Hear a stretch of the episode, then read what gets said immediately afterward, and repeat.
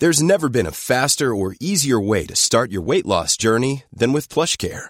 PlushCare accepts most insurance plans and gives you online access to board-certified physicians who can prescribe FDA-approved weight loss medications like Wigovi and Zepbound for those who qualify. Take charge of your health and speak with a board-certified physician about a weight loss plan that's right for you.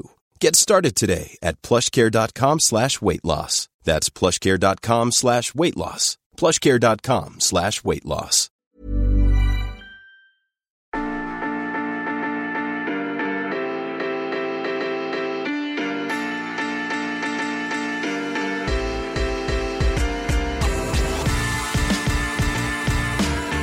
Ce 11 janvier 2024, l'Accor Arena va accueillir son troisième match de saison régulière NBA. Une affiche entre les Cleveland Cavaliers et les Brooklyn Nets. Comme en 2020, date du premier match, et en 2023, les places se sont arrachées en quelques heures. Sans doute, la NBA aurait pu organiser deux voire trois matchs à Paris, tant l'engouement est grand dans la capitale. Pourtant, il y a près de 40 ans, le plus grand joueur de l'histoire était passé incognito à Paris. Nous sommes en 85, champion olympique, meilleur rookie de la NBA, Michael Jordan est à Paris, mais personne ne le sait. Depuis, les choses ont changé, c'est ce qu'on vous raconte dans l'histoire de basket.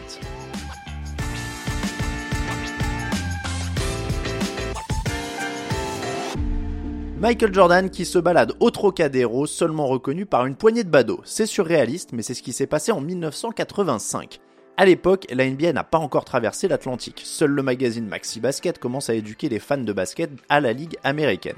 Le championnat américain semble inaccessible avec des joueurs plus grands, plus forts, plus adroits, mais aussi des règles et des terrains différents.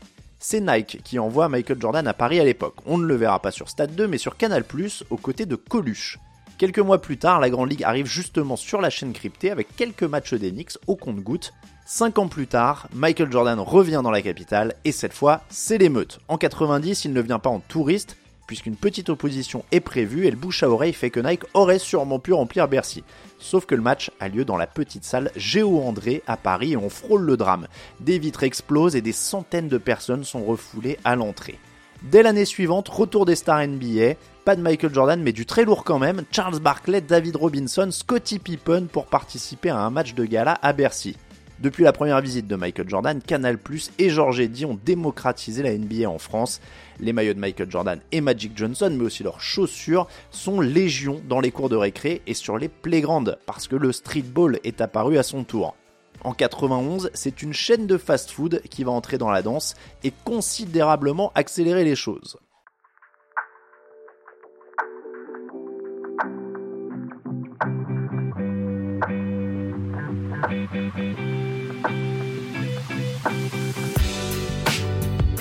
En octobre 91, ce ne sont pas un ou plusieurs joueurs qui atterrissent à Paris, mais bien une équipe NBA entière, et pas n'importe laquelle, les Lakers de Magic Johnson.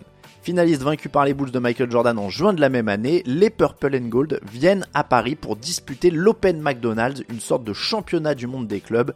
Le plateau est constitué, en plus de Magic Johnson et sa bande, de Badalone, Split, triple champion d'Europe en titre, et Limoges. Après avoir disposé du CSP d'un certain Richard Dacoury en demi-finale avec 21 passes décisives de Magic, les Lakers affrontent la Juventus en finale. Un match bien plus intéressant que prévu. Certes, les Californiens vont mener 19 points, mais Badalone revient et offre des ultimes minutes à suspense. Une sortie de balle litigieuse donnée à Los Angeles confirme le titre des Angelenos, provoquant la grande déception des Espagnols qui y ont cru. Les Lakers s'imposent finalement 116-114 avec 16 points et 17 passes décisives en finale pour Magic Johnson, qui est logiquement élu MVP du tournoi. Trois ans plus tard, c'est la consécration. Le premier vrai match NBA a lieu à Paris. En 1994, le monde a changé, la Dream Team a tout balayé sur son passage aux Jeux Olympiques de 1992, la Ligue nord-américaine est devenue mondiale, Michael Jordan est une superstar aussi connue que les joueurs de foot. Pour satisfaire le public français, la NBA propose un match de pré-saison entre deux des équipes les plus sexy du moment, les Warriors et les Hornets. Ce ne sont pas les Lakers contre les Bulls, mais le public français a appris à connaître les jeunes vedettes. Et en théorie, il y a du très beau monde sur le parquet. Larry Johnson, Alonzo Mourning, Chris Webber, Latrell Sprewell, Tim Hardaway ou Chris Mullin. Sauf que peu d'entre eux sont en tenue et la NBA décide plutôt de communiquer sur un duel improbable, Muxy Bugs face à Manute Ball, le plus petit joueur de la ligue contre le plus grand À l'époque, on ne parle pas encore d'influenceurs, mais la NBA compte notamment sur Dorothée, idole des 3 à 10 ans, pour faire sa promo. Toute la génération qui a été nourrie aux exploits de Michael Jordan et Magic Johnson est présente et elle va enfin voir pour de vrai un match NBA. Sauf qu'à l'époque, on ne sait pas que la pré-saison ne vaut pas grand chose. Le match n'est pas franchement intéressant, les vedettes sont absentes ou blessées, les coachs font tourner un max. Pas grave, la France a eu une part de rêve et le meilleur reste à venir. Messi, il est là Mais oui, il est là. Alors je voudrais avant remercier les maisons Nike, Gatorade, Oakley Wilson, McDonald's, CBS, Sportline, les céréales Wheaties, les vêtements Coach Leather Products, les sous-vêtements Heinz, la maison Chevrolet, ABC, les piles Rayowac, Warner Bros, les téléphones WorldCom, les parfums Bija et les euh, rillettes Bordeaux Chanel, mais c'est juste pour moi parce que j'aime le port qui nous ont prêté pour un soir ce qui se rapproche le plus d'un dieu sur cette pauvre terre, Michael Air Jordan, s'il vous plaît.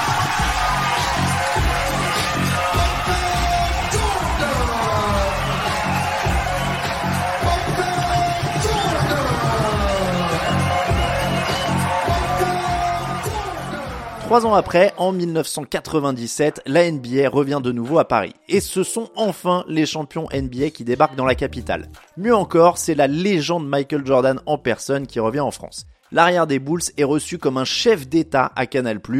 Durant tout son séjour, il est une véritable rockstar pistée par toutes les caméras de la ville. Sur le plan sportif, le quintube champion de l'époque est un peu isolé. Scottie Pippen et Dennis Rodman ne sont pas du voyage. Pas de panique pour autant, les Bulls entrent en scène en demi-finale contre le PSG Racing de Richard Dacoury, encore lui. Victoire 89-82 de Chicago avec 28 points de Michael Jordan sous les yeux de Yannick Noah et de son fils Joachim. En finale, l'Olympiakos ne pèse pas bien lourd, 104 à 78 face à un Michael Jordan toujours aussi sérieux, 27 points et le trophée de MVP du tournoi autour du bras bien évidemment. On ne le sait pas encore, mais la ne reviendra plus à Paris pendant cette décennie. Il faudra attendre 2003 pour revoir des stars NBA, et cette fois on se déplacera pour un petit Français formé à Paris, un certain Tony Parker, le début aussi du nouvel ère pour la NBA et la France.